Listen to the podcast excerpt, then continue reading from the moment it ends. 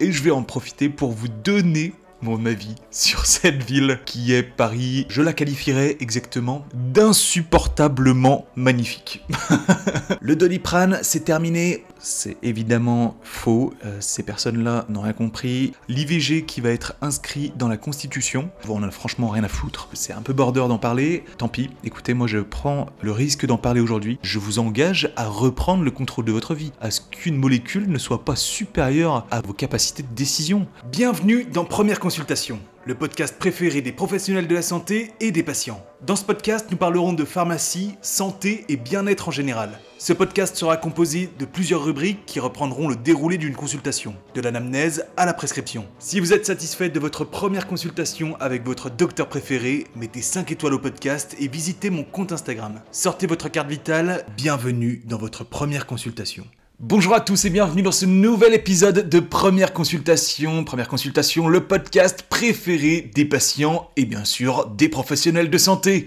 On va passer à peu près une heure et demie ensemble à nouveau pour avoir du contenu intéressant en santé, mais surtout divertissant. Vous le savez, on rigole beaucoup tous ensemble à peu près chaque semaine où je vous apporte des news et des conseils santé, mais j'essaye d'apporter ma petite patte en rendant ça un petit peu rigolo, un petit peu amusant.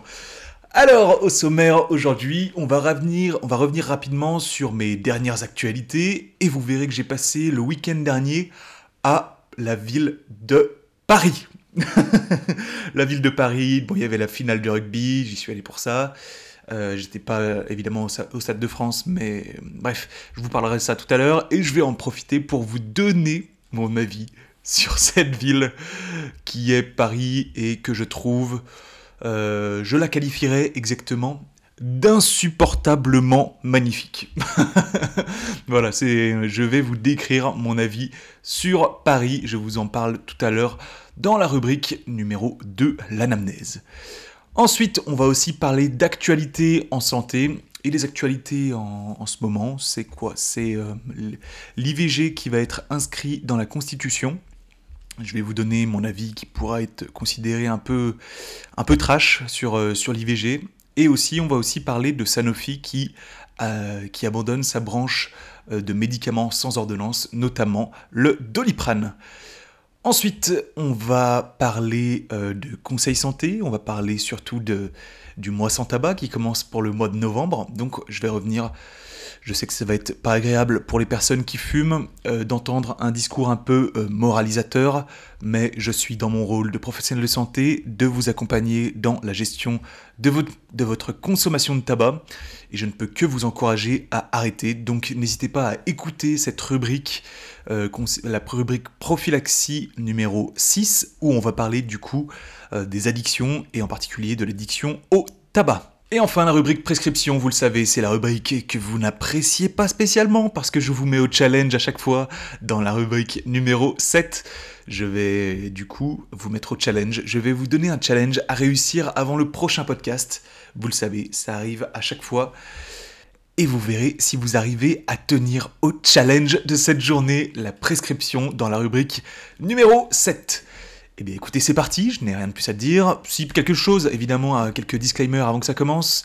Euh, vous savez que c'est un sondage, que c'est un podcast qui est coopératif, c'est-à-dire que j'attends vos retours sur Instagram, où je publie des stories presque tous les jours. J'attends des réponses aux différents sondages, j'attends des réponses à mes stories, j'attends que vous me posiez des questions pour la rubrique FAQ aussi.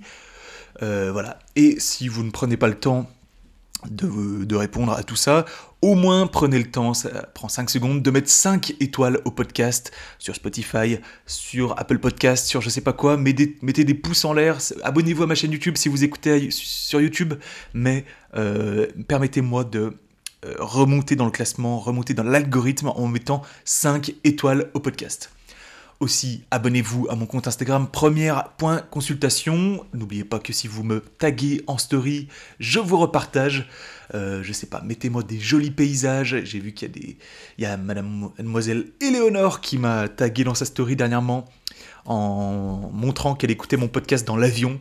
C'est voilà, le podcast a vécu sa première expérience en vol. Il a été écouté dans un vol Lyon-Budapest. Il a eu sa première expérience, son baptême de l'air. Merci beaucoup, mademoiselle Éléonore. Donc euh, je repartage toutes les personnes qui me taguent en story, qui, m'aident un petit peu pour la visibilité, qui me font de la pub. Donc euh, voilà, merci beaucoup à tous ceux qui prennent cette peine. Et dernière annonce, visitez absolument mon compte Tipeee. Euh, vous le savez, ce podcast est 100% libre et indépendant de tout financement. Donc euh, je dis absolument ce que je veux. Vous le verrez tout à l'heure dans la rubrique euh, concernant les news de la semaine. Je peux dire absolument ce que je veux, notamment sur euh, l'IVG, où j'ai un, avis plutôt tranché et qui ne plaira certainement pas à tout le monde. si j'étais financé par une quelconque plateforme qu'il soit, je ne pourrais pas faire ces blagues, je ne pourrais pas avoir des avis comme ça. Je serais obligé de me censurer, de, me restreindre dans mes propos, alors que là, je suis tout à fait libre et je dis absolument ce que je veux. Alors, euh, je vous demande tout simplement de me soutenir financièrement sur Tipeee. C'est absolument vital pour le podcast. Je passe beaucoup de temps à faire cette émission. Je vous apporte du contenu de façon régulière, du contenu de qualité, du contenu qui vous fait rigoler à chaque fois. Alors, n'hésitez pas, si j'ai pu vous apporter des informations qui ont pu vous plaire ou vous faire rigoler, à me rétribuer avec des dons sur mon compte Tipeee. Euh, c'est vraiment important pour que l'émission dure encore longtemps et que ça me motive à toujours avoir cette patte indépendante et libre de tout financement. Écoutez, c'est tout, euh, pas plus d'annonces. On passe tout de suite à la rubrique numéro 1. C'est la rubrique où je vous parle de mes news. C'est la rubrique semaine de douzerie.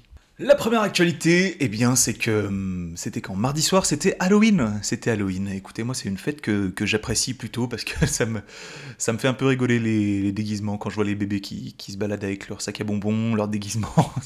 c'est très mignon, c'est très mignon. Donc, euh, j'apprécie beaucoup ça. Je dois dire qu'en tant qu'adulte, je n'ai jamais vraiment fêté euh, ça. J'ai jamais fait de soirée déguisée pour Halloween, à vrai dire. Euh, de toute façon, les soirées déguisées, c'est pas vraiment mon truc. Et puis, euh, ouais, c'est quand j'étais enfant, j'ai quelques souvenirs d'Halloween, même si c'était beaucoup moins la mode euh, qu'aujourd'hui. J'ai un souvenir euh, plutôt cocasse, mais j'étais vraiment, vraiment petit. J'étais avec mon frère et mon cousin.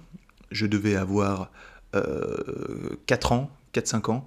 Et du coup, mon frère et mon cousin avaient 8-9 ans. Qu'est-ce qui s'est passé? C'est que on est allé toquer euh, aux rares voisins, parce qu'en fait à la campagne j'avais assez peu de voisins, donc euh, pour la chasse aux bonbons à Halloween, c'était compliqué. c'était compliqué parce qu'il n'y avait pas beaucoup de voisins. Et donc euh, on va toquer chez quelqu'un et à l'époque c'était quoi en 2000, 2000 2001 je pense, et le mec nous donne un franc. Il nous dit j'ai pas de j'ai pas de bonbons mais tenez je vous donne un franc. Vous irez vous acheter des bonbons. Évidemment un franc euh, c'est quand même pas grand chose ça doit faire 15 euh, centimes d'euros. Euh, et il nous dit en plus mais vous partagerez. Donc on s'est, on s'est partagé un franc, c'est vraiment ridicule. Donc c'est un des rares souvenirs que j'ai de Halloween. Mais d'ailleurs ça me fait appel à quelque chose, c'est que bah, quand on était petit, on allait tout seul toquer au, bah, aux portes des voisins, alors qu'aujourd'hui je vois euh, bah, les petits qui sont accompagnés de leurs parents. Euh, preuve que la société a quand même bien changé, euh, malheureusement. Donc qu'est-ce qui s'est passé cette année? C'est que bah, moi j'habite dans un endroit où les gens jouent quand même le jeu, ils mettent des bonbons pour les enfants, etc. Donc évidemment, moi j'ai aussi joué le jeu. Et je sais pas si vous le savez, peut-être pas, mais je vis avec une dentiste. et du coup je me suis dit, Qu'est-ce qui fait peur aux enfants? Évidemment, le dentiste. Donc j'ai mis un petit stand à bonbons devant ma porte parce que bah, les gens faisaient comme ça euh, autour de moi, mes voisins faisaient ça. Moi je m'attendais à ce que les enfants toquent à la porte et ils me disent euh, trick or tricks ou euh, comment les bonbons ou un sort. Euh, mais en fait, euh, bah, visiblement, la, mode ici, c'est plus de mettre les bonbons devant la porte et les enfants se servent quand, quand ils voient des bonbons. Bref, euh, voilà, donc moi j'ai fait ça, j'ai fait un petit stand à bonbons devant ma porte et j'ai mis une petite annonce en mode servez-vous, mais brossez vos dents. brossez vos dents parce que ici vit une dentiste. Et je me suis dit, bah les bébés, euh, ils ont un peu peur du dentiste, donc peut-être que ça les motivera à se brosser les dents euh, après avoir mangé des bonbons. Un petit peu de prévention euh, en, plein milieu de la fête, ça ne fait jamais de mal. Donc voilà, et donc il y a plusieurs enfants qui se sont servis, c'était très très mignon, et puis en même temps, moi j'avais invité des, copains qui sont passés à la maison, et on a fait le fameux plat d'Halloween qui est la tartiflette. Voilà, c'est la tartiflette d'Halloween. Euh, vraiment rien à voir. Deuxième news, c'est que du coup le week-end dernier j'étais à Paris. Je vous en parlerai davantage dans la rubrique numéro 2 du coup, la rubrique anamnèse. Mais on était aussi à la finale euh, du rugby, on voulait aller à la fan zone, mais malheureusement on n'y est pas allé parce qu'il pleuvait beaucoup trop. Donc on est allé à un bar euh, plutôt connu, je crois que c'est une chaîne à Paris qui s'appelle Le Frog. Très très bonne, euh, très bonne ambiance hein, pour un match de rugby, très bonne soirée, vraiment j'ai c'était vraiment très chouette. Bon, évidemment, je suis un peu dégoûté. Hein, dans, un dans le dernier podcast, je crois que j'annonçais euh, le score contre l'Afrique du Sud. J'avais fait un petit pronostic qui annonçait une victoire pour la France. Évidemment, je suis pas sûr qu'il y ait besoin de préciser que j'ai planté mon pronostic parce que la France a perdu contre l'Afrique du Sud. Euh, j'ai pas fait le rageux, mais vraiment, on s'est fait voler. Mais euh, du coup, les Sud-Africains se sont retrouvés en finale contre la Nouvelle-Zélande et ils ont gagné. Je suis un peu dégoûté, j'aurais préféré que la France gagne parce que c'était chez nous, parce qu'on a une super équipe, mais quand même, bravo euh, à l'Afrique du Sud. C'est le, c'est le jeu, hein, et félicitations, vous le méritez amplement. Donc voilà, très bonne ambiance au Frog, c'était euh, une très belle expérience, très belle découverte, je ne connaissais pas ce bar, et c'était vraiment très chouette. Sinon, euh, à Paris, qu'est-ce qu'on a fait d'autre? On s'est promené d'abord au jardin d'acclimatation, que je ne connaissais pas non plus. Euh, en fait, chaque fois que je vais à Paris, j'essaie de faire différentes activités que je n'ai jamais faites. Et donc là, cette fois, je suis allé au jardin d'acclimatation, ou de l'acclimatation, je ne sais plus, avec la fondation Louis Vuitton. Donc, la fondation Louis Vuitton, je n'étais jamais allé, très belle œuvre architecturale, Vraiment, c'est très réussi, je trouve. Et beaucoup mieux que. ça me fait penser à un autre musée qui est à Lyon, le musée de la Confluence. Et je trouve que ce niveau architecture, la fondation Louis Vuitton est beaucoup mieux réussi que euh, le musée de la Confluence qui est pour le coup, qui dénote un peu dans le paysage. C'est un petit peu le même style, mais là vraiment c'est beaucoup mieux réussi. Et donc oui, c'est un, très beau musée de, de l'extérieur et de l'intérieur, c'est vraiment très très chouette. Euh, c'était donc l'exposition Rothko. Euh, je ne connaissais pas euh, ce peintre. Et je dois dire que je suis assez peu sensible à ce type d'art. Vous savez, c'est de l'art... J'y connais pas grand-chose dans ce type d'art, mais c'est de l'art contemporain, avec des, des tableaux unicolores, ou des traits, ou et je suis assez peu sensible, on va dire que je ne suis pas le public euh, en fait, j'essaye de m'y intéresser vraiment à chaque fois que je suis dans un musée, même si je ne connais pas totalement euh, ce type d'art, j'essaie de m'y intéresser, j'essaie de trouver de la beauté, j'essaie de voir si on a pu euh, représenter quelque chose, si les couleurs m'inspirent, si je préfère tel tableau ou un autre. Et vraiment, avec ce type d'art en particulier, j'ai même un peu du mal. J'ai un peu du mal à... Il y a des tableaux que je trouve jolis, par rapport à d'autres que je trouve moins jolis ou moins inspirants. Mais euh, au-delà de ça, je peux pas dire que je sois très inspiré par euh, ce type d'art et que je préférerais toujours des, des choses un peu plus euh, complexes. Je vais, je vais utiliser le mot complexe. Donc, exposition Rothko, très sympa pour ceux qui sont sensibles à ce type d'art, mais pour ma part, ce n'est pas le cas. Mais euh, très belle découverte quand même, la Fondation Louis Vuitton, très bel endroit, très très beau musée. Ensuite, on a fait un autre musée, c'est le musée Grévin, parce qu'il pleuvait, donc on n'a pas pu faire grand chose à l'extérieur, donc on s'est on s'est fait des musées et le musée Grévin, et ben c'était une première fois. J'ai jamais été, euh, j'avais peur que ce soit un peu plus pour les enfants, pour euh, un public assez jeune. Euh, que ce soit un peu, euh, je sais pas. Mais en fait, très très très bon endroit, très stylé. C'est un travail monstrueux. Il y a des, il y a des statues qui sont franchement impressionnantes dans le travail euh, de la peau, des poils, je sais pas, des, attitudes des personnages. C'est franchement troublant parfois. Tu, tu, te sens un peu gêné de regarder les, les statues dans les yeux. Comme si, je sais pas, tu te sens un peu bouleversé quand tu les regardes. Donc vraiment un travail impressionnant. Dans les pores de la peau, c'est franchement un travail de fou. un peu dommage qu'on ne voit pas plus les, la façon de travailler en fait des, des statues. Il y a juste une vidéo à l'entrée quand on fait la queue où on voit comment ils ont conçu la statue de Maître Gims, mais qui est par ailleurs très bien faite. Mais, euh, et d'ailleurs, pour le coup, j'ai regardé sous les lunettes, parce que je voulais voir ses yeux. et euh, il a les yeux fermés sous les lunettes, je vous le confirme. On ne voit pas ses yeux, malheureusement. Et donc, euh, oui, très, très dommage qu'on ne puisse pas voir plus le travail des artistes, parce que c'est quelque chose qui, moi, personnellement, m'aurait beaucoup, beaucoup intéressé. qui c'est que j'ai vu? J'ai vu qui, Mimi Mati, j'ai vu John Lennon, j'ai vu énormément d'acteurs, George Clooney, Brad Pitt, DiCaprio. J'ai vu le Squeeze, évidemment, le Squeezie, mon, homonyme. Dans le premier podcast, je disais que j'étais le Squeezie de la pharmacie. Donc j'ai vu mon homonyme et collègue Squeezie. Euh, j'ai vu euh, Cara Delevingne, Cara Delvine. J'ai vu qui, je sais pas, il y en a tellement. Euh, Mbappé, qui est pas très bien fait. Ah oui, j'ai vu The Rock. J'ai vu The Rock qui a fait un peu scandale. Parce que euh, c'est une statue. Moi, j'étais pas au courant quand, quand, quand, quand je suis rentré dans le musée. Mais euh, la statue a fait un peu scandale. Et en fait, c'est une nouvelle statue. Et l'acteur, il a été identifié dans un poste du musée Grévin, j'imagine, qui lui a dit hey, Salut, on a fait une statue de toi. Et il n'était pas content du tout, parce que bah, bah The Rock, Dwayne Johnson, c'est un acteur euh, qui a une peau euh, marron, pas black, mais je sais pas s'il est métis, mais en tout cas, il n'a pas une peau blanche. Et en l'occurrence, euh, ça lui a pas plu parce que le musée Grévin l'a fait beaucoup trop blanc. Je crois que c'est ça l'histoire. À vrai dire, je m'y suis assez peu intéressé mais c'est une statue qui a fait un peu sensation dernièrement.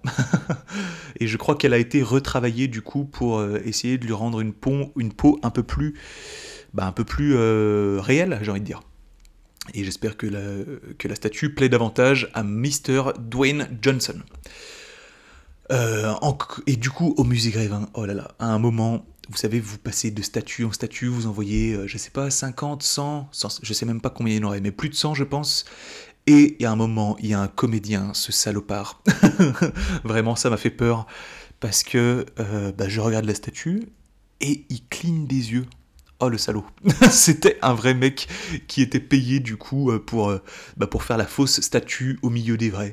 Mais vraiment c'était... Oh ah oui ça faisait peur pour le coup. ça faisait peur. Euh, sacré métier d'ailleurs de rester sans rien faire. le type payé à faire la fausse statue. Chapeau, hein, chapeau c'est plutôt stylé.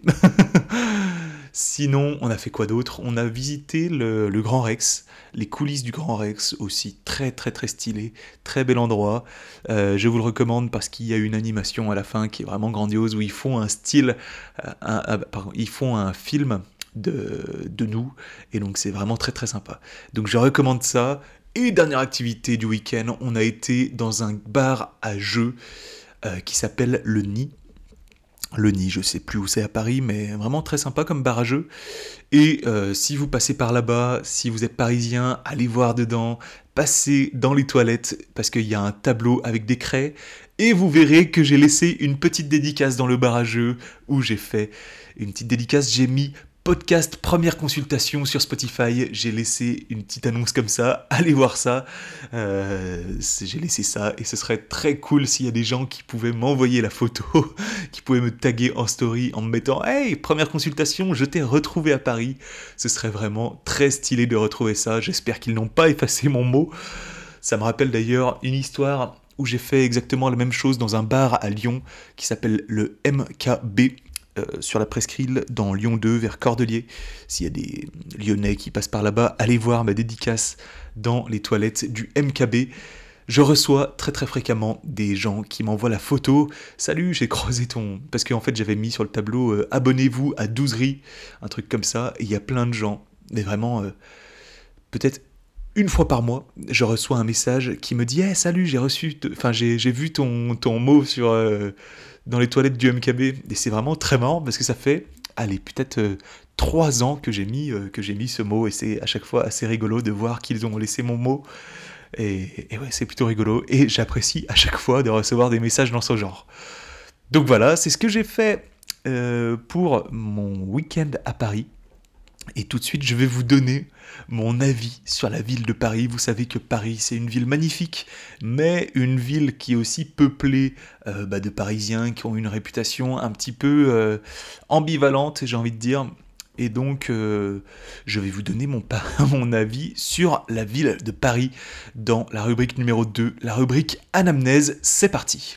Dans l'introduction, je vous ai dit que je trouvais cette ville absolument insupportablement magnifique. Et je crois que ça veut tout dire. Paris est une très très très très belle ville, peut-être une des plus belles villes du monde, si ce n'est la plus belle. Vraiment, je crois que la plupart des gens dans le monde rêvent d'aller à Paris, et je vais vous dire tout à l'heure pourquoi. Euh, je ne sais pas s'il y a une ville aussi chargée d'histoire, avec une architecture aussi belle, avec des palaces, des châteaux. Je pense évidemment au château de Versailles, hein, que le monde entier nous envie. Rendez-vous compte de la chance que vous avez d'avoir le château de Versailles en France, d'avoir la tour Eiffel, d'avoir la merveilleuse Notre-Dame de Paris, d'avoir le Sacré-Cœur, d'avoir le musée du Louvre avec toutes les plus belles œuvres du monde, d'avoir euh, la Sainte-Chapelle. Mais rendez-vous compte de tout ce que ça représente pour euh, les chrétiens, pour au niveau histoire de l'Europe et de la France, au niveau euh, le monde entier, nos envies, tout ça. Rendez-vous compte de ce qu'on a en France. Et je pense qu'au-delà que Paris soit la plus belle ville du monde, je pense que la France est le plus beau pays du monde. La France, c'est un pays où tu as à la fois l'océan, la mer, les montagnes, tu as une gastronomie de fou.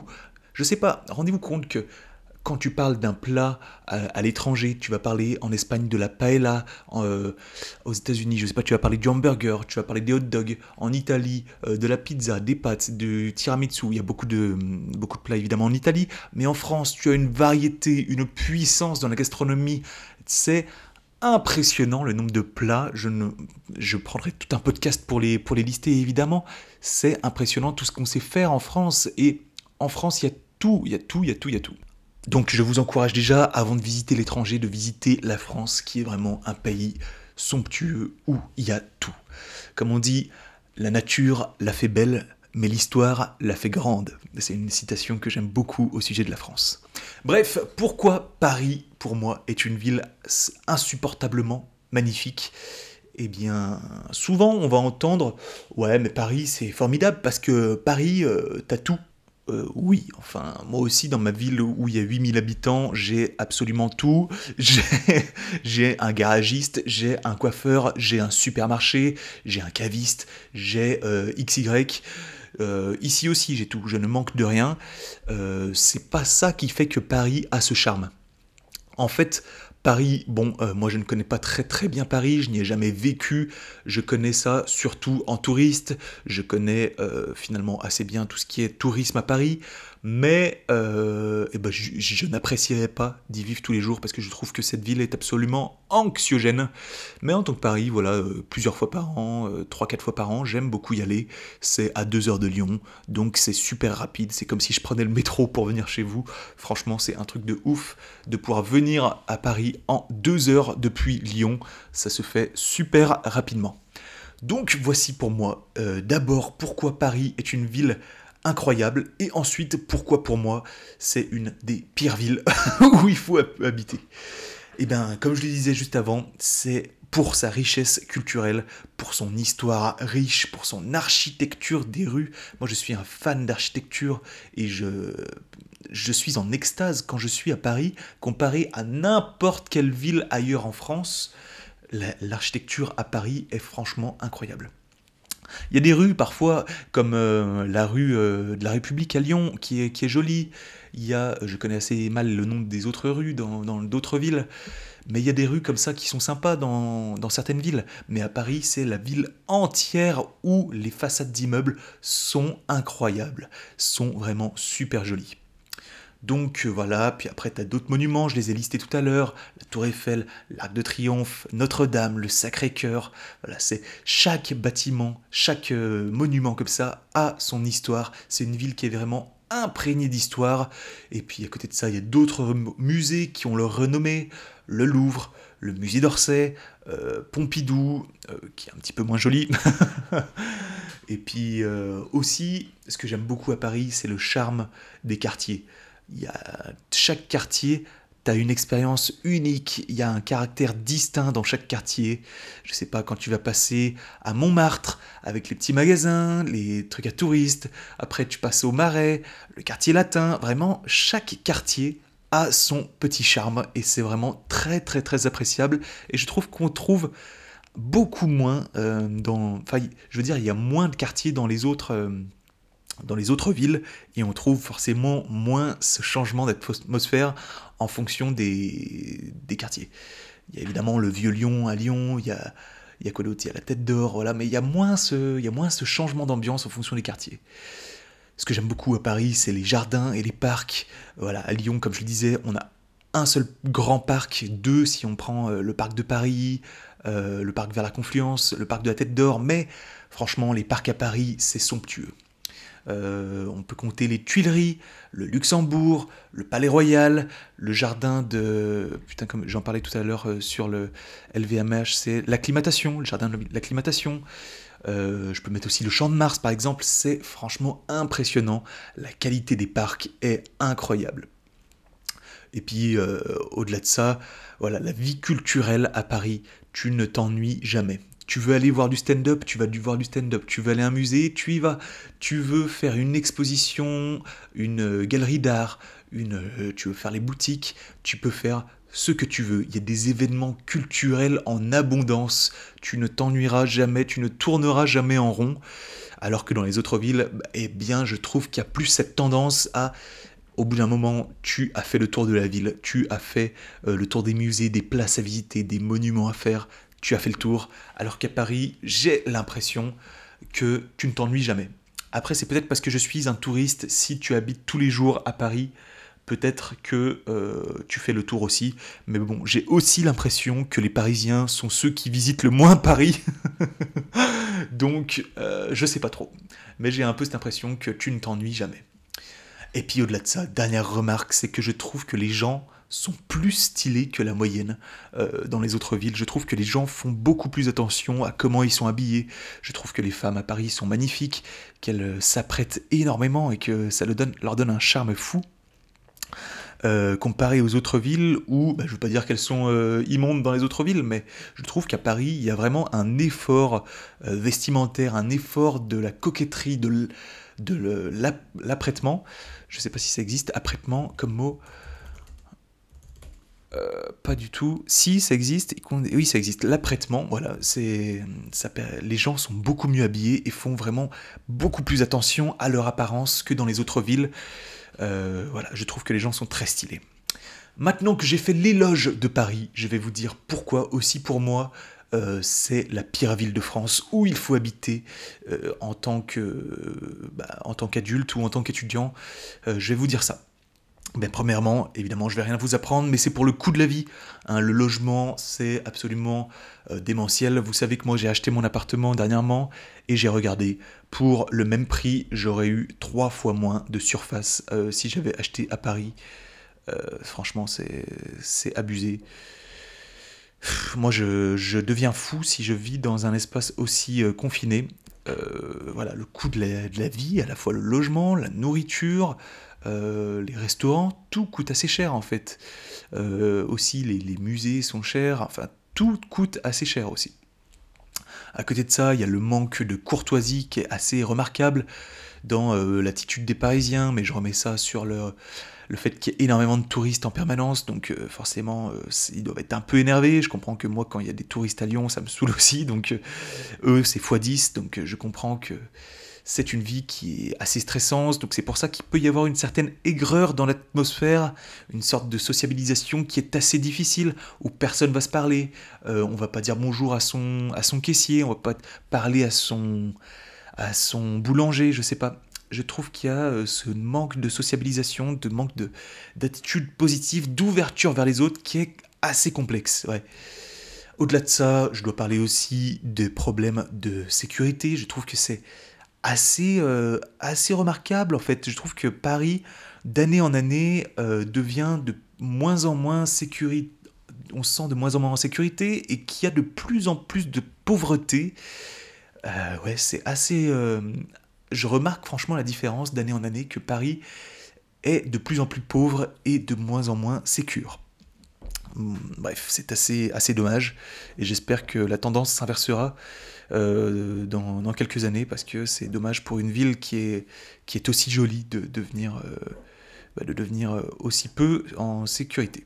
Pour les touristes notamment, c'est un peu dommage. Des personnes qui économisent pendant des années pour venir à Paris et qui tombent euh, bah, nez à nez avec des personnes qui leur veulent du mal ou qui se font voler ou, ou des faits de délinquance en tout genre. Bref, vous connaissez tout ça.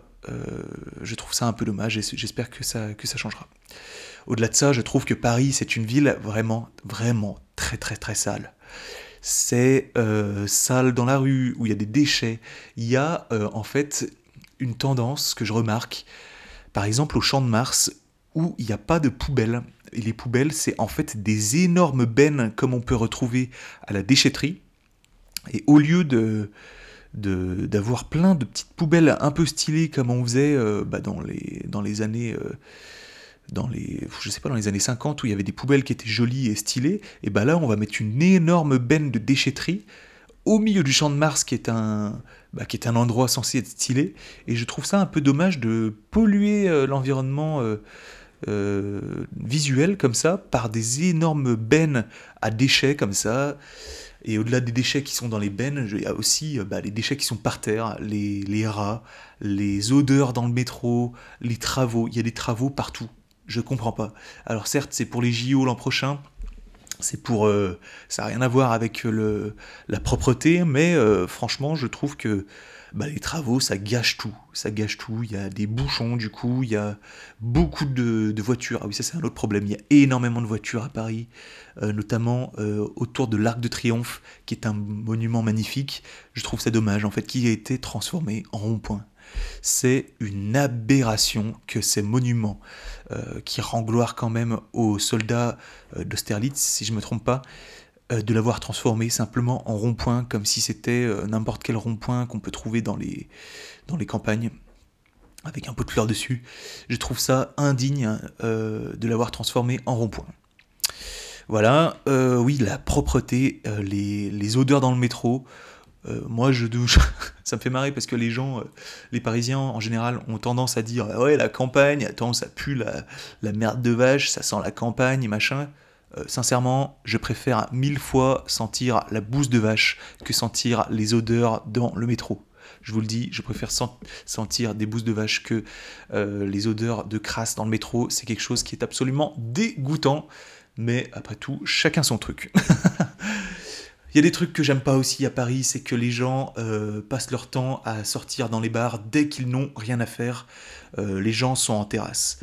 Euh, voilà, mais après, ça rejoint certainement le fait qu'ils vivent dans 30 euh, mètres carrés quand ils ont de la chance et quand ils ont un revenu assez sympa, parce que ça peut être beaucoup moins. Il y a des étudiants qui vivent dans 9-10 10 mètres carrés. C'est une catastrophe. Donc j'imagine qu'ils sortent énormément au bar, au restaurant pour, bah, pour pallier euh, ce manque d'espace.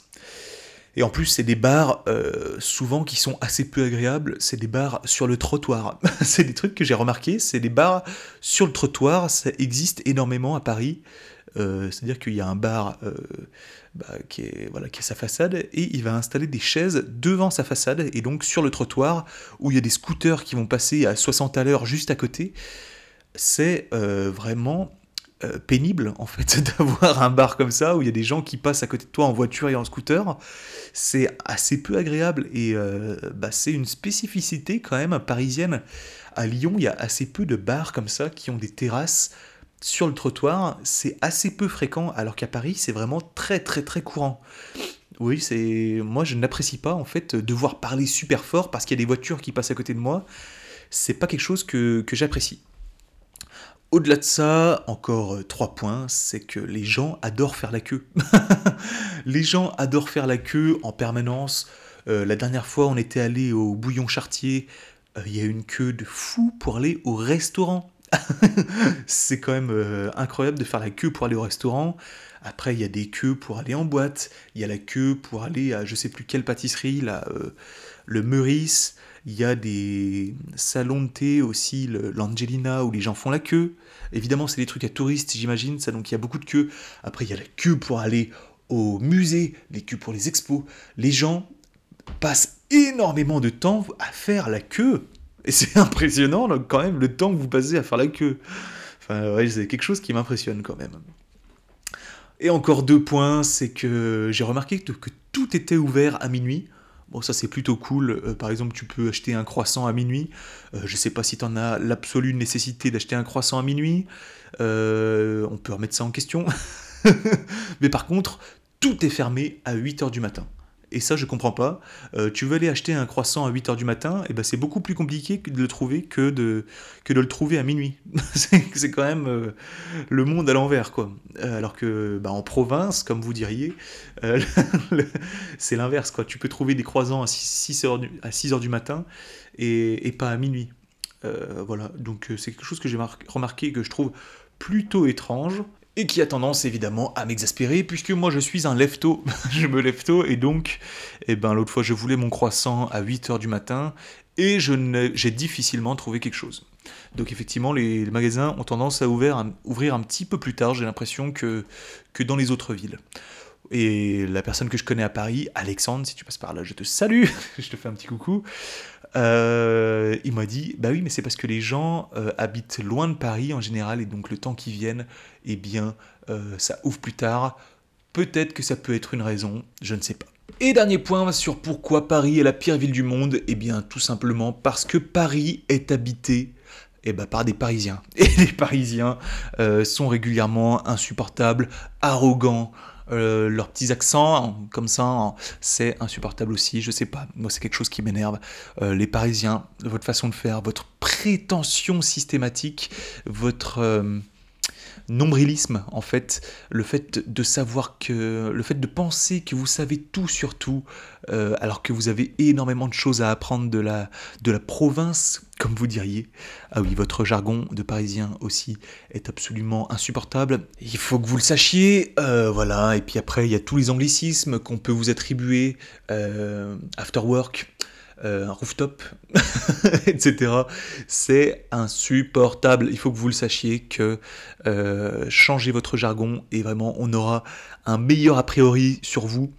Mais bah, il y a d'autres trucs aussi, c'est que quand vous débarquez en Bretagne, à la montagne, à la campagne, eh ben ça se voit, mes amis, parce que eh bien, parce que vous n'êtes pas dans votre élément, mais vous avez quand même le toupet de vous y croire. Hein, vraiment, quand vous arrivez à la campagne, vous vous prenez pour des fermiers. Hein, vraiment, vous allez vous essayer de donner des leçons aux campagnards sur, bah, sur leur façon de vivre.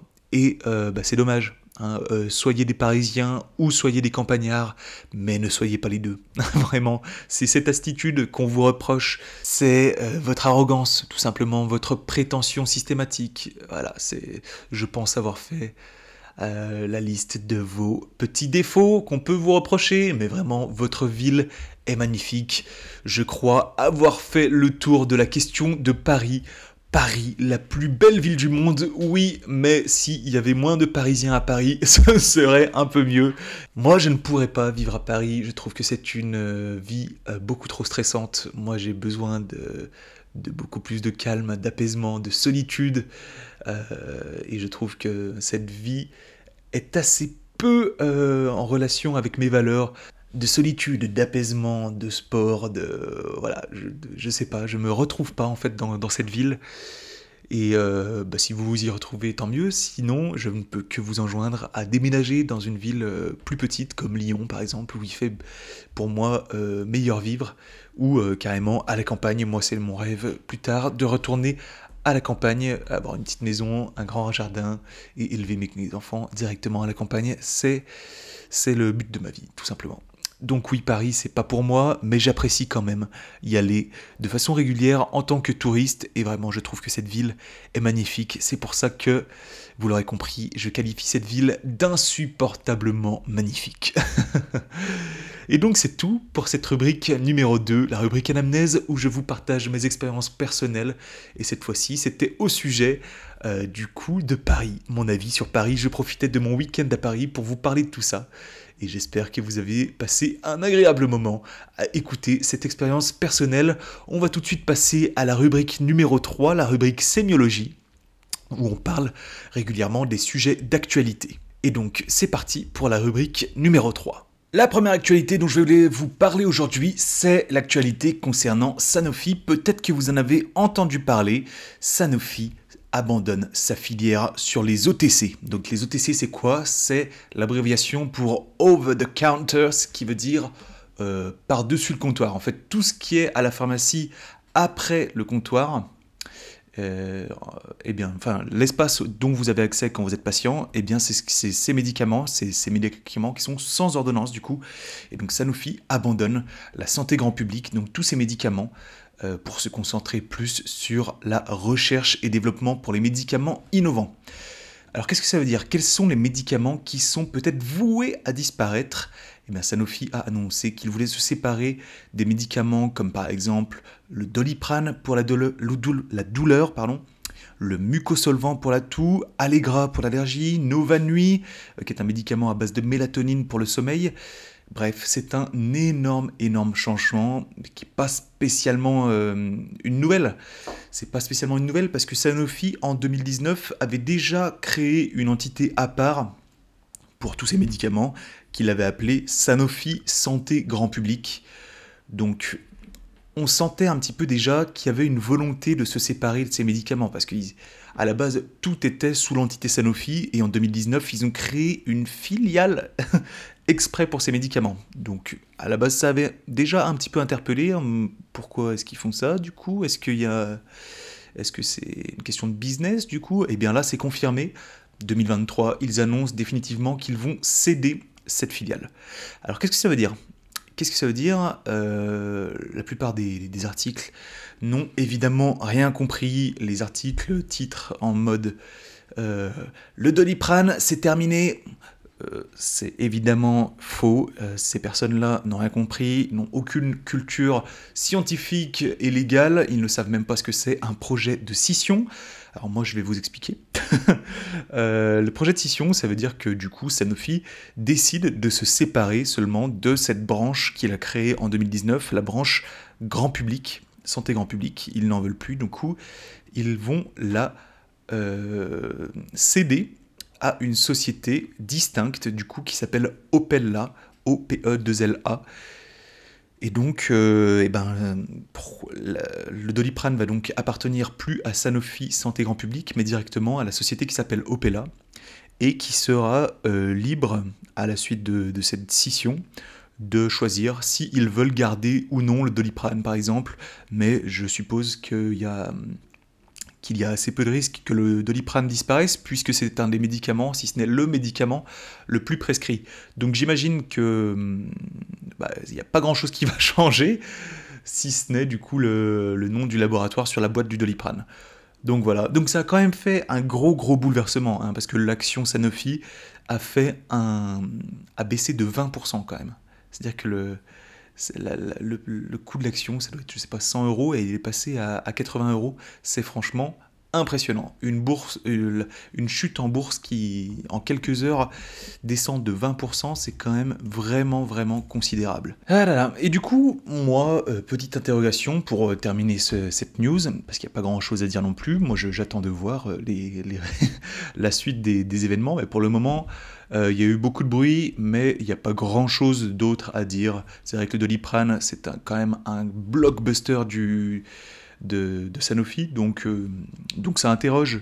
Mais au-delà de ça, moi je voudrais vous interroger sur euh, bah, d'abord le devenir des produits. Est-ce que vous pensez que Opella va continuer à exploiter ces produits ou alors est-ce qu'il va les, les, les, arrêter. Sur le devenir des salariés, sur les sites de production, parce qu'il y a quand même 13 sites de production dans le monde, dont 2 en France. Est-ce que ces personnes vont, Malheureusement, est-ce qu'il y aura un plan économique? Est-ce que ça va aussi augmenter les ruptures? Parce que quand même le doliprane est régulièrement source de rupture. Est-ce que Opella va être va pouvoir garantir l'approvisionnement sur le territoire français?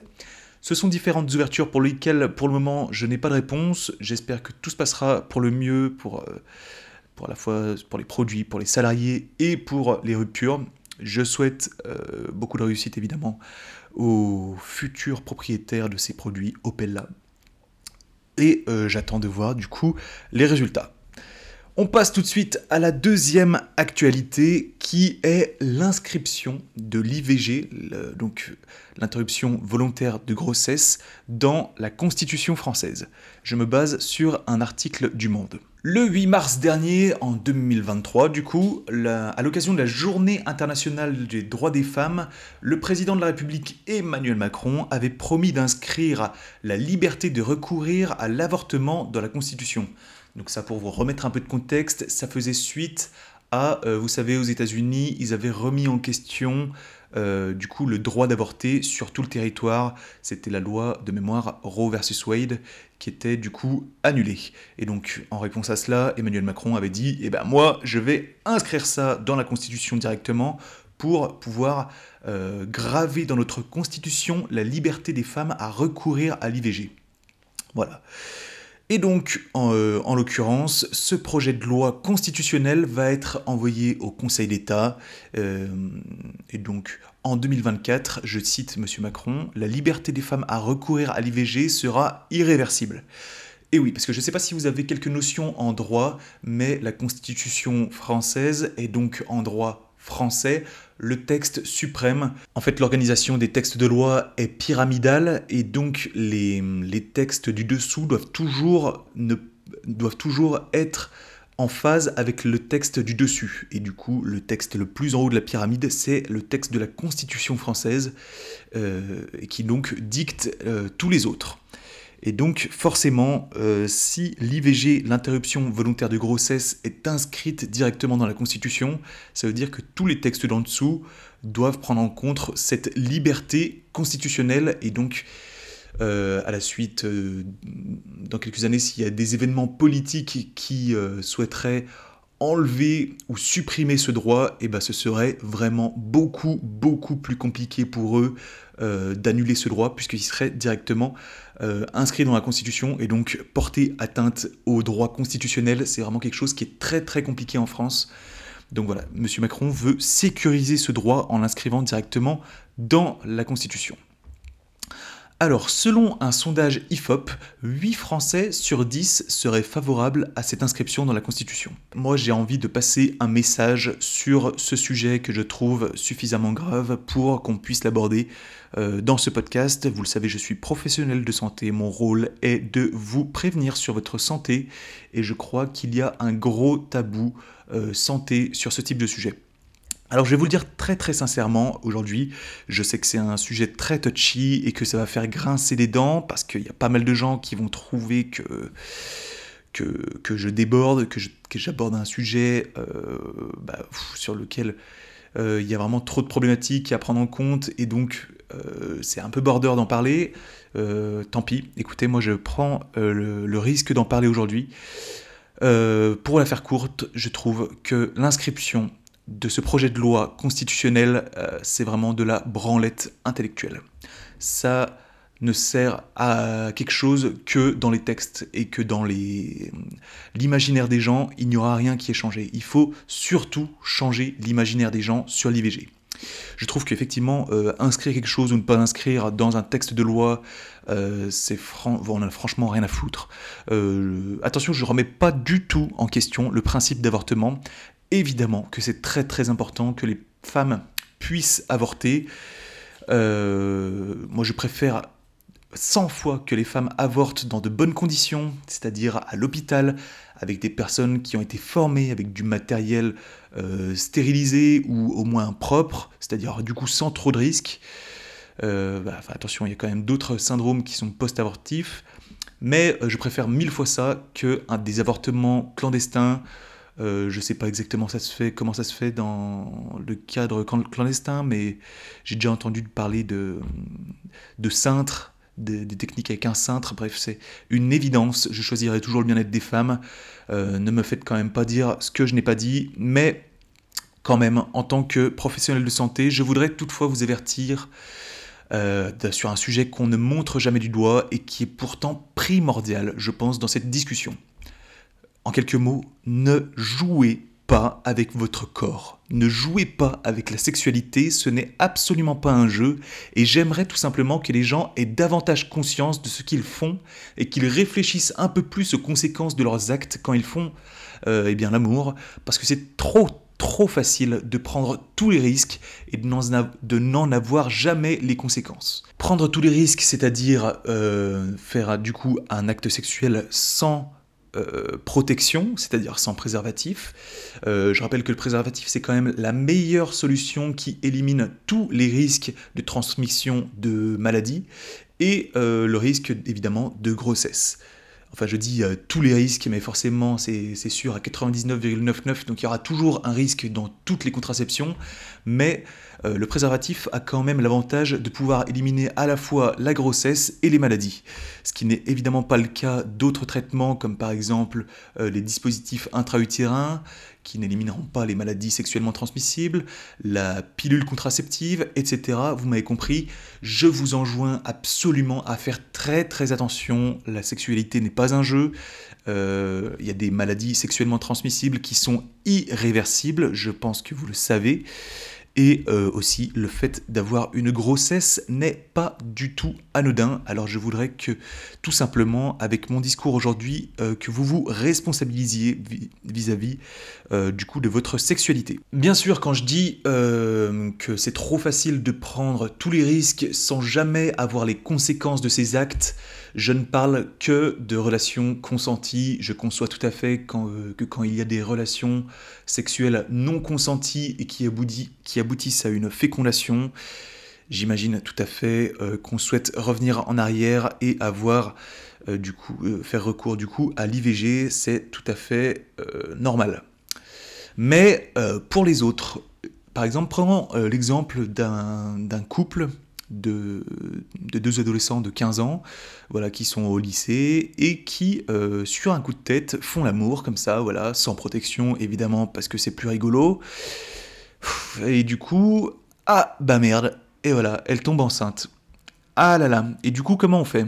Comment on fait? C'est maintenant le moment de réfléchir?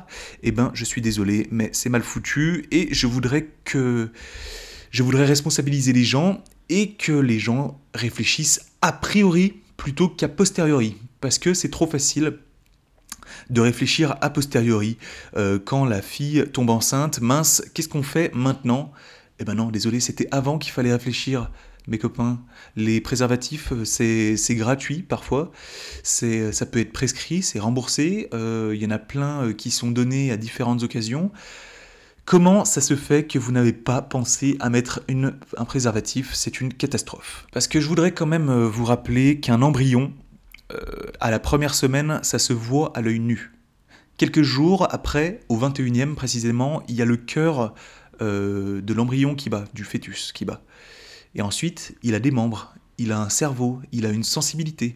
Rendez-vous compte que faire recours à l'IVG, ce n'est pas du tout anodin. Et c'est sans parler de l'avortement en lui-même. Je ne sais pas si vous connaissez exactement ce que c'est un IVG, mais ça peut vous laisser des séquelles physiques et psychologiques. Je vous laisserai chercher de votre côté, mais le fœtus, par les méthodes d'aspiration, il est démembré. Il est démembré. Ou alors il est euh, curté, ce qu'on appelle les méthodes de curtage. C'est un, peu comme vous feriez dans votre pot de yaourt avec votre cuillère. Ou il est carrément empoisonné au, potassium euh, chlorhydrate.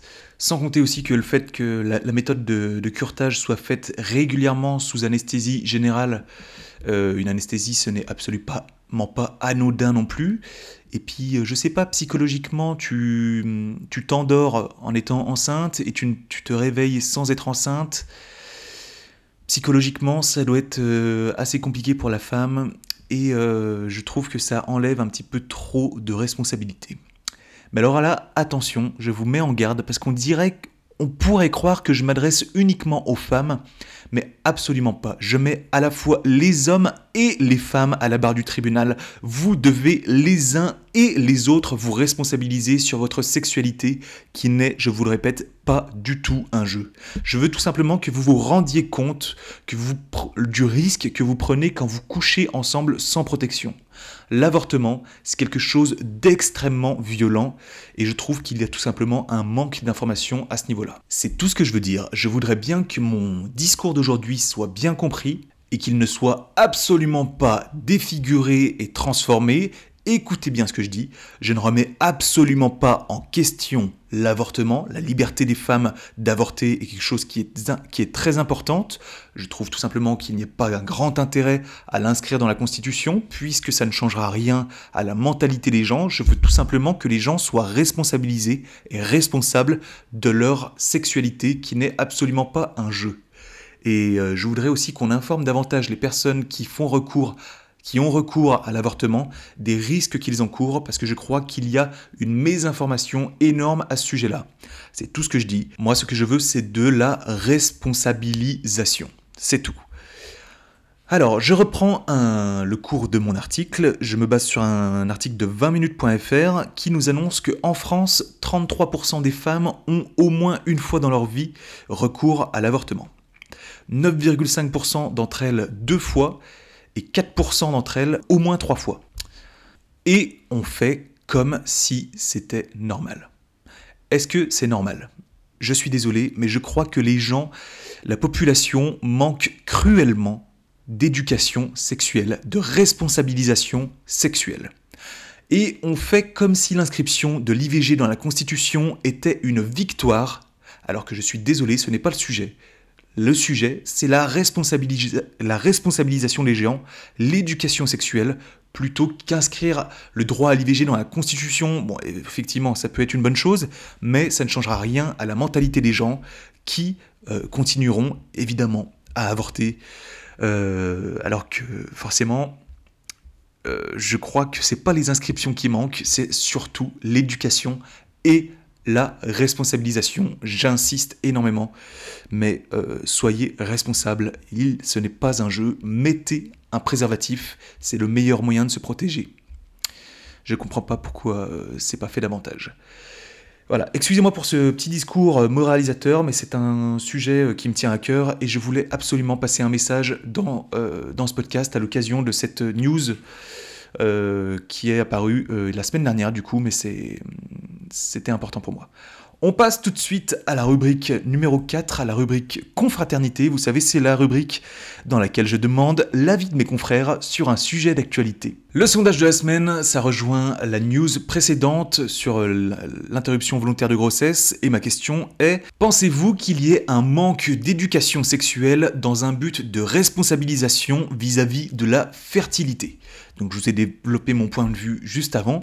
Je vous demande, est-ce que vous pensez qu'il y a un manque à ce sujet? Répondez oui ou non. Il y a un sondage sur Spotify qui sera indiqué et vous cochez oui, non, et j'ajouterai peut-être une case neutre. Et puis, si vous voulez développer, n'hésitez pas, rendez-vous sur mon compte Instagram première.consultation où vous pourrez développer votre argumentaire en me disant pourquoi vous avez trouvé que mon point de vue était correct ou pourquoi vous trouvez qu'il est incorrect, voire problématique.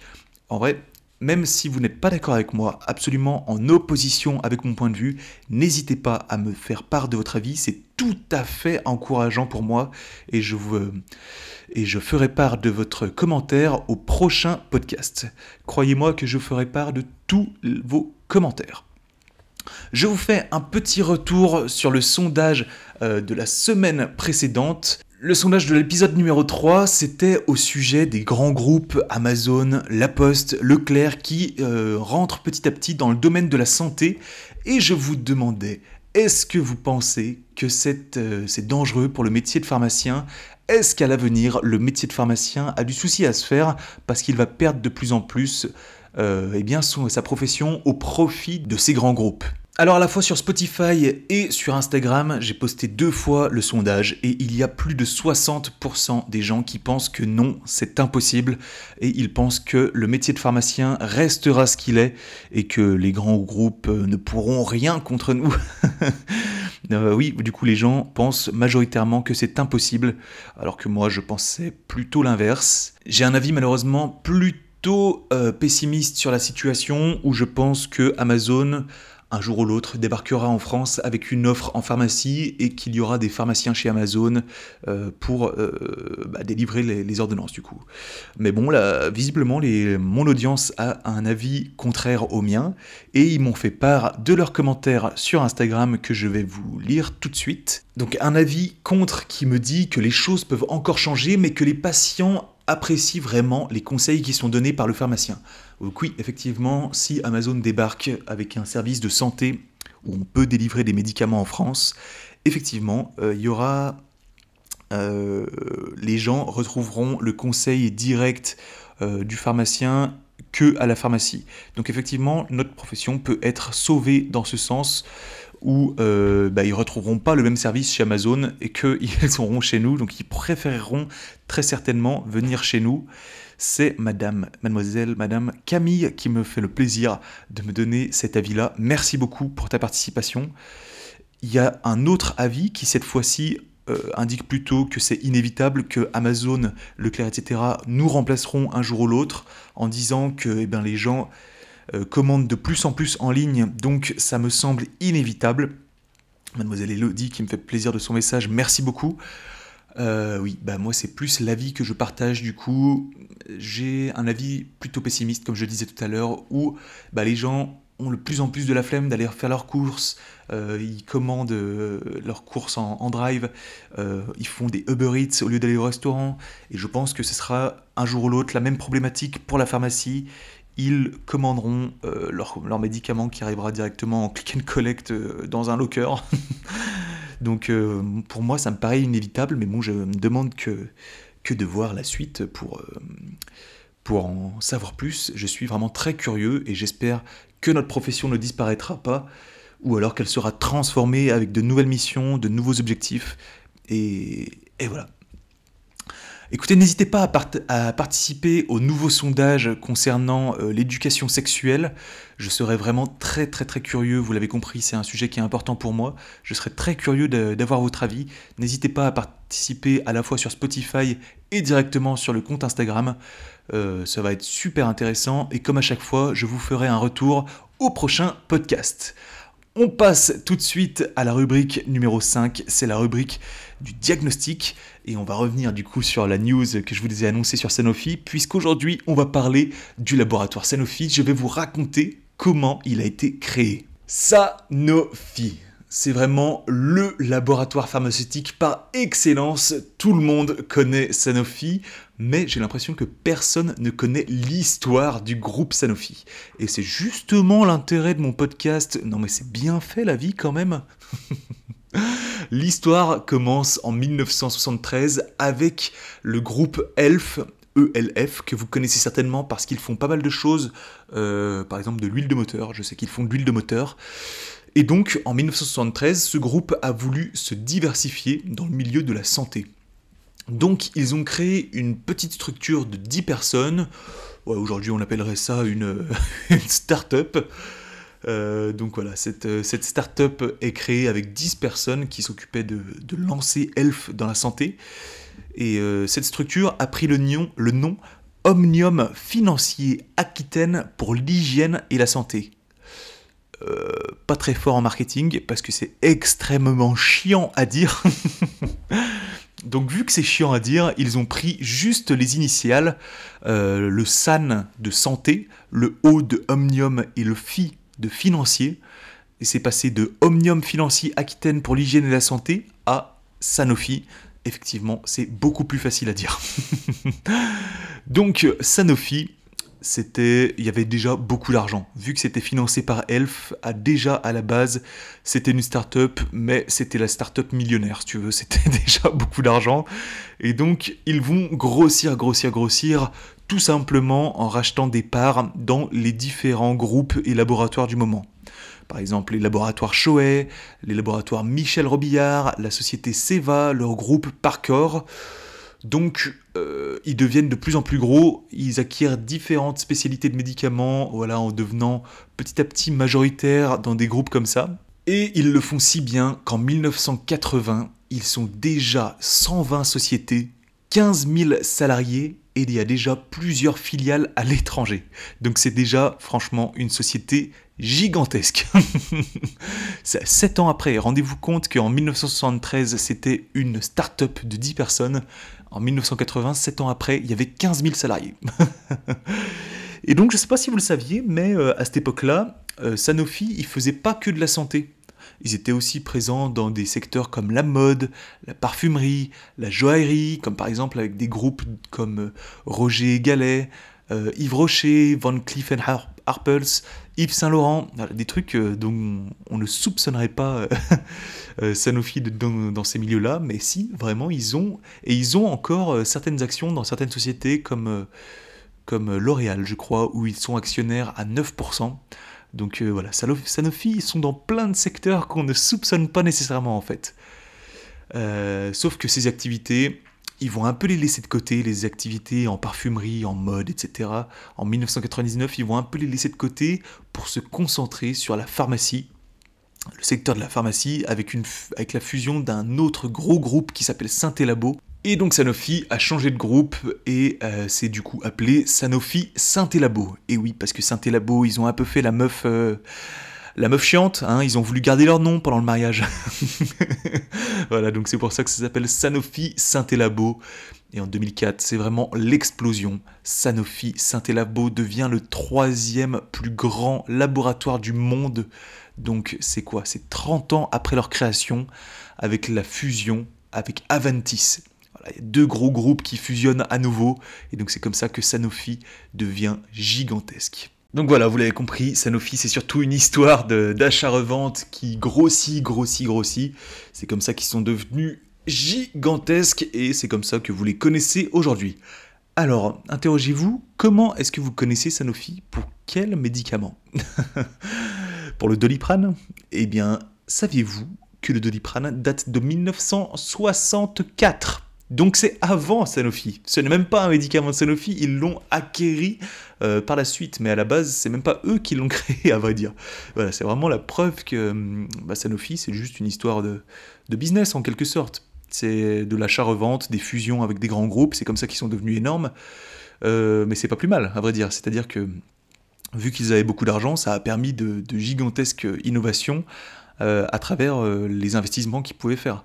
Donc ça a permis de, faire fusionner les groupes et de pouvoir, euh, oui, en quelque sorte, fusionner les talents, les, sites de production, etc. Donc c'est pas plus mal qu'il y ait des, des, industriels qui prennent des choix de business comme ça, de fusion. Et donc c'est euh, des bonnes idées aussi parfois. Donc Sanofi aujourd'hui, euh, ils sont présents surtout dans cinq domaines principaux, à savoir le diabète, les maladies rares, l'oncologie, les maladies cardiovasculaires et les vaccins. J'allais dire qu'ils sont leaders des médicaments sans ordonnance comme Doliprane, l'isopaïne, Mahalox, Magnébetis, Mitosil.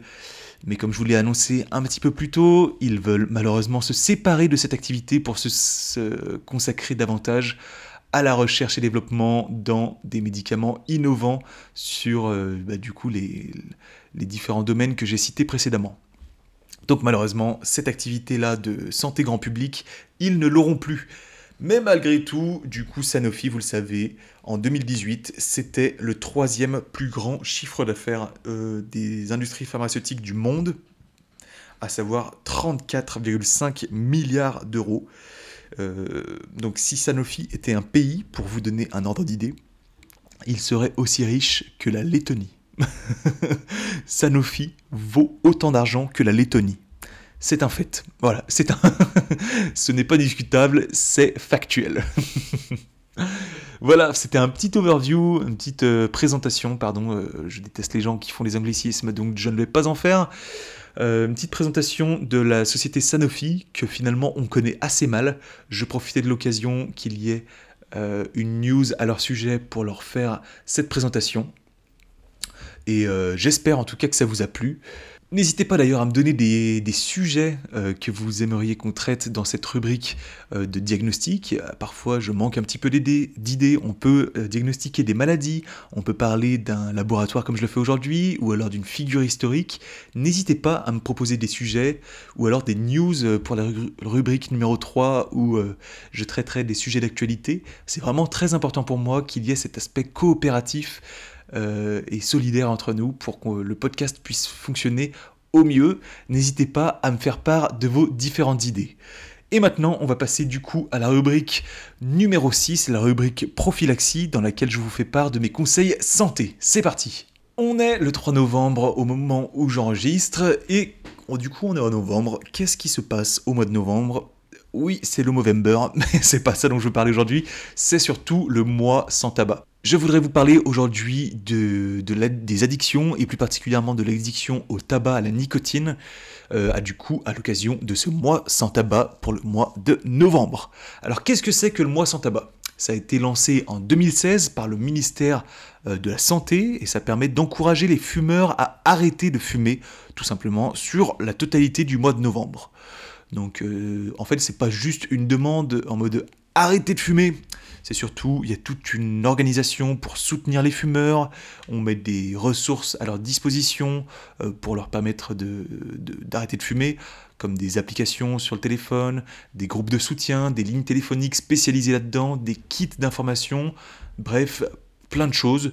Euh, moi, je ne peux que vous encourager à arrêter et au moins faites l'effort de ne sur ce mois sans tabac de, de, fumer tout simplement un petit peu moins, enlever une cigarette, puis deux, puis trois, puis au bout d'un moment, essayer d'arrêter complètement. Il n'y a que des désavantages à fumer. Rendez-vous compte. Je vais vous, je m'excuse par avance euh, du discours moralisateur que, que, je vais tenir. Je sais que les fumeurs ont horreur de ce genre de discours, mais vous le savez vous-même que c'est mauvais pour votre santé, je ne comprends pas tout simplement pourquoi vous continuez à vous empoisonner. Rendez-vous compte que vous vous empoisonnez, c'est vraiment le mot, le terme, vous vous empoisonnez la vie. Vous le savez que ça va conduire à des maladies graves pour votre santé. Euh, vous le savez que votre espérance de vie va être réduite. Je ne sais pas pourquoi vous continuez en sachant tout ça. Quel est l'intérêt que vous trouvez à fumer? Permettez-moi de remettre en question euh, le côté classe que ça vous apporte. Euh, vraiment, je ne trouve pas. Je trouve ça vraiment plutôt crade, à vrai dire. Écoutez, allez, je vous fais un petit listing des désavantages et j'espère que ça vous permettra de remettre au moins en question votre addiction et que vous prendrez 5 minutes pour réfléchir à ça, euh, à votre capacité d'arrêter de fumer. C'est vraiment primordial pour votre santé et pour, bah, pour votre vie, tout simplement. Vous le savez, fumer, ça peut provoquer des maladies graves. Ce n'est pas automatique, mais c'est en tout cas un énorme facteur favorisant pour les cancers, pour les maladies cardiaques, pulmonaires, pour les accidents vasculaires cérébraux, c'est donc des, AVC, hein, c'est l'abréviation, c'est absolument dévastateur pour la santé et votre qualité de vie. Et euh, à cause de ces maladies, malheureusement, l'espérance de vie va être réduite, la qualité de vie qui va être réduite, à la, fois la, toux, les essoufflements, la perte de l'odorat, du goût, les dents jaunes, euh, votre haleine. Bref, c'est une catastrophe, hein, excusez-moi de, vous le dire. Et au-delà des aspects santé, il y a aussi euh, le, coût financier. Sachez que 3 cigarettes par jour, c'est 500 euros de perdu par an. Et je pense qu'il n'y a pas beaucoup de gens qui fument uniquement 3 cigarettes par jour. Euh, si vous en fumez 6, c'est donc euh, proportionnellement 1000 euros. Et euh, au-delà, c'est du coup 10 cigarettes, ça doit être aux, alentours de 1500 euros par an. ça fait plus d'un salaire pour certaines personnes qui sont au SMIC. C'est franchement considérable. Je vous encourage coûte que coûte à remettre en question votre addiction à la nicotine. C'est primordial à la fois pour votre portefeuille, pour votre santé, pour vos proches, pour votre vie tout simplement. Euh, si vous souhaitez vivre, eh bien, euh, remettez votre addiction en question. Et au-delà de ça, l'addiction, euh, prenez 5 minutes pour y réfléchir. Qu'est-ce que ça veut dire être addict à quelque chose? C'est tout simplement ne pas pouvoir se passer de quelque chose. Et c'est franchement dramatique. C'est qu'il y a des gens qui se sentent mal quand ils ne fument pas. Et je trouve que la dépendance à ce point à une substance, eh bien, c'est euh, déresponsabilisant. C'est que la molécule a pris le dessus sur votre vie. Et euh, je vous engage à reprendre le contrôle de votre vie, à ce qu'une molécule ne soit pas supérieure dans votre psyché à votre, bah, tout simplement à vos, capacités de décision. Vous êtes décisionnaire de votre vie. Si vous avez envie de fumer, vous fumez. Il ne faut pas qu'une substance décide à votre place de si vous avez envie de fumer ou non il faut que la cigarette reste un, une sorte de plaisir. Si on peut trouver du plaisir dans la cigarette, évidemment. Mais si c'est la substance qui commence à décider à votre place et qui vous dit Ah bah là j'ai envie de fumer, donc euh, là tu vas fumer, euh, la substance en l'occurrence a pris le contrôle de votre vie. Et euh, prenez 5 minutes pour y réfléchir, mais je trouve ça un petit peu dommage et dramatique. Je vous engage vraiment à être beaucoup plus responsable de votre vie et à être décisionnaire vous-même de votre vie c'est. Euh, moi, je trouve que dans la cigarette, il y a une sorte de dépendance. je trouve que la. Vous voyez l'image des bébés avec leur tétine Si on leur enlève la tétine, c'est. Ils, crient. Et eh bien, je trouve que le fait de, fumer, ça rappelle un petit peu ce mouvement de, la tétine. Euh, et du coup, je, trouve ça. Euh, bah, c'est une perte de contrôle de sa vie, tout simplement. Donc, je vous engage vraiment à arrêter de fumer. Parce que c'est une perte de contrôle sur votre vie. Alors comment arrêter de fumer? Il y a différentes techniques. Il y a le sevrage euh, par la nicotine que vous connaissez certainement, que vous pouvez trouver en pharmacie et qui sont remboursés par l'assurance maladie quand ils sont prescrits. Et euh, parfois, il n'y a même pas de reste à charge grâce à certaines mutuelles qui remboursent complètement ce genre de sevrage, à savoir des patchs à la nicotine, des gommes à mâcher, des pastilles, des inhalateurs, des vaporisateurs. Il y a plein de formes. Vous en trouverez forcément une qui vous permettra, du coup, euh, de permettre de, ne pas fumer et plutôt que de fumer, de prendre un patch, euh, une gomme, etc. C'est vraiment euh, le plus facile, je pense, pour diminuer son addiction petit à petit. À côté de ça, il y a des médicaments comme la varénicline et le bupropion, mais faites très attention. Il y a des gros effets indésirables sur ce genre de médicaments. Il faut absolument que vous les preniez avec une consultation chez le médecin et que vous ne vous fournissiez pas sur un marché quelconque. Vraiment, euh, consultez un médecin pour savoir si, vous, si ce traitement est adapté pour vous.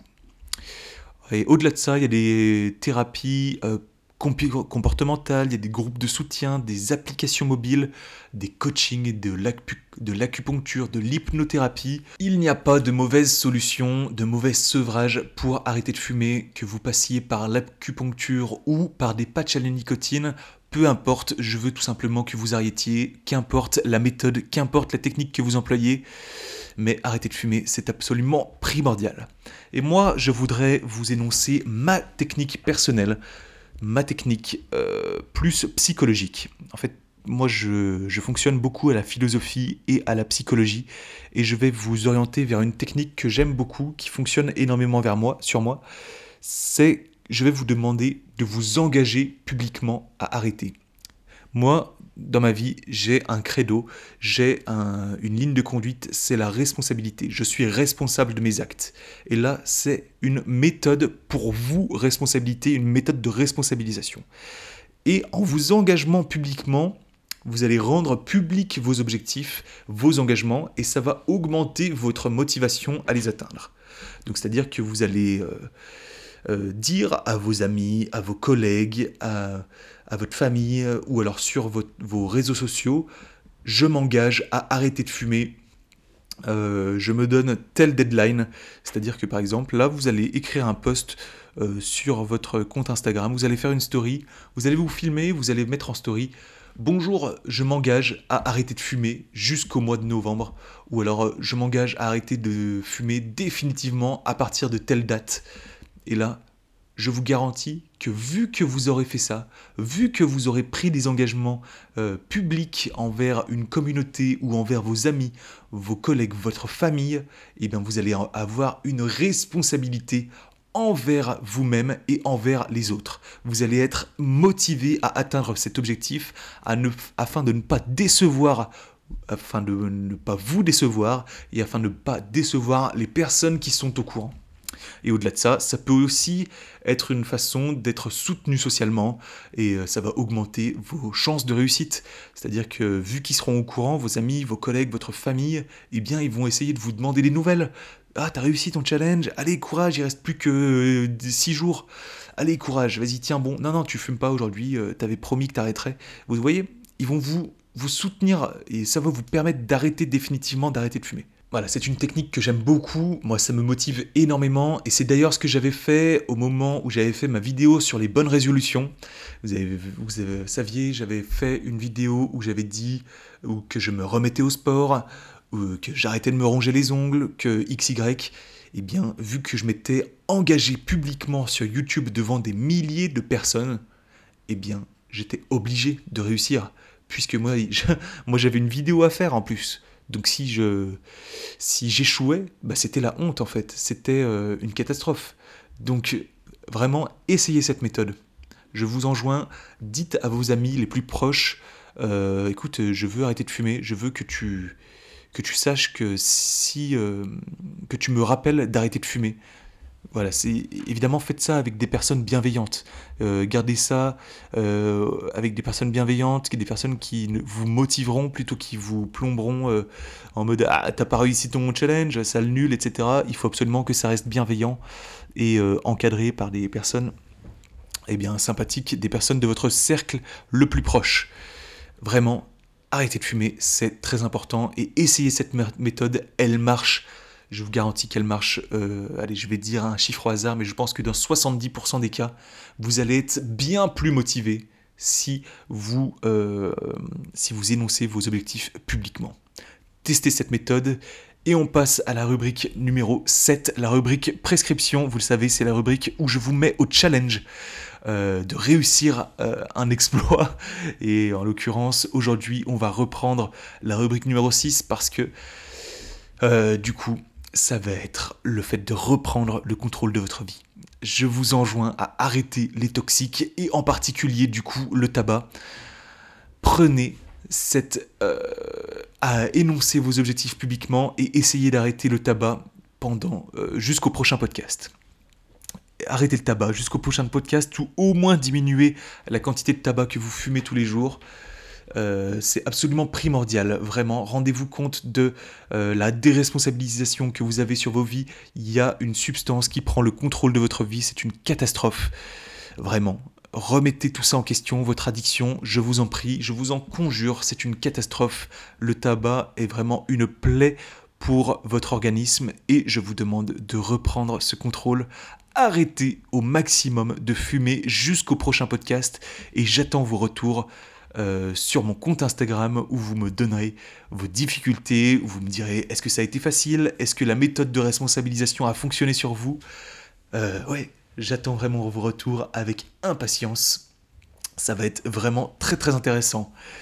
Et là, je vous fais un petit retour sur la prescription de la semaine précédente, où je vous avais demandé de venir en aide à quelqu'un, que ce soit un SDF, une personne âgée, etc. Je vous demandais euh, de venir en aide, de me dire quelles ont été vos plus belles expériences de dons pendant cette semaine. Et vous m'avez dit plusieurs expériences que je vais vous lister maintenant. Ça m'a fait vraiment très très plaisir que vous me fassiez vos retours.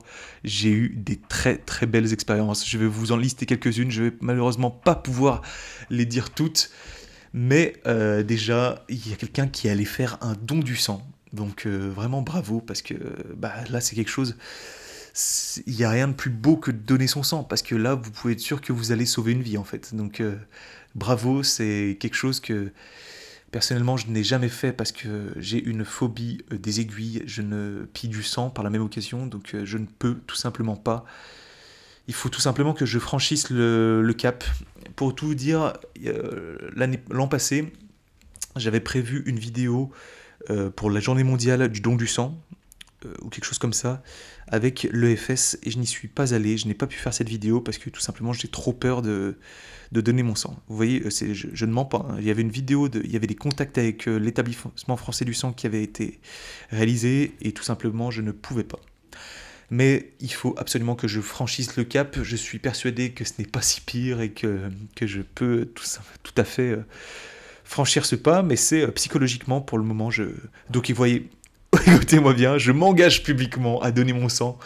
Voilà, je vais moi-même tester cette, cette, cette méthode sur moi. Je m'engage publiquement à donner mon sang, je ne sais pas quand, mais je vais le faire.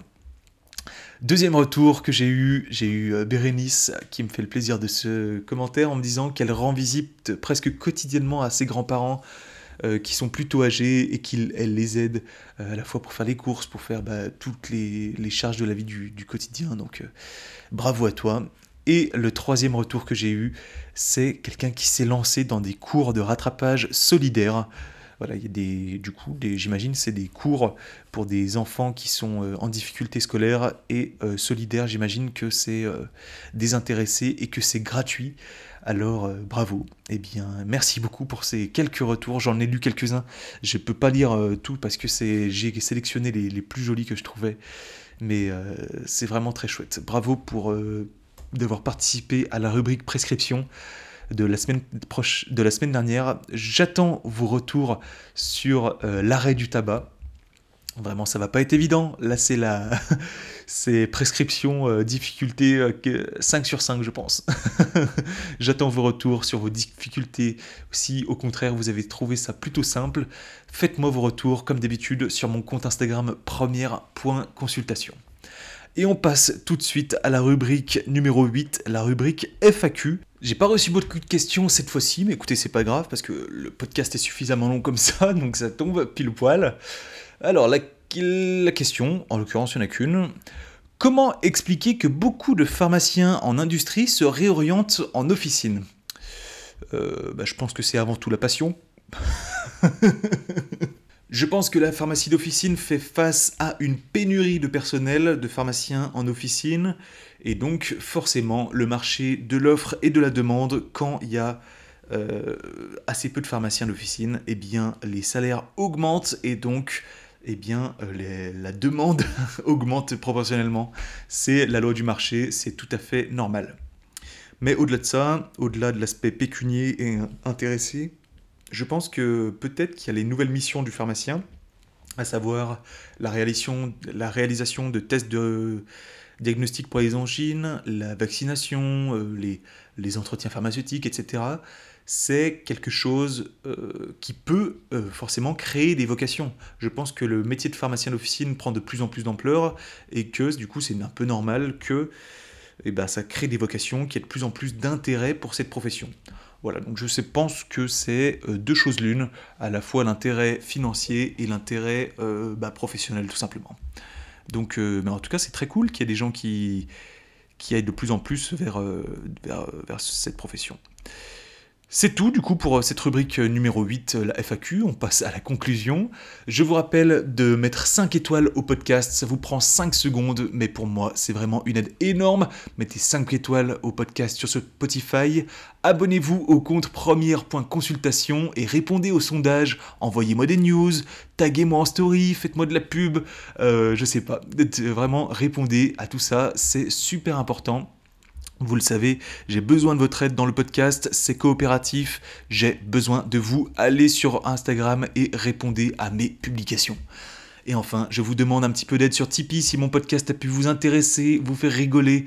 Euh, vous savez que ce podcast est libre de tout financement, contrairement à de nombreux podcasts ailleurs je vous demande un petit peu d'aide, allez sur mon Tipeee et donnez-moi un euro. C'est pas grand chose un euro et j'ai absolument besoin de votre aide. Si tout le monde en faisait autant, ce serait grandiose et je serais à l'abri de tout besoin. Croyez-moi, envoyez-moi un euro sur Tipeee, ce serait vraiment génial. Merci à tous pour votre écoute et on se retrouve très prochainement dans un prochain podcast.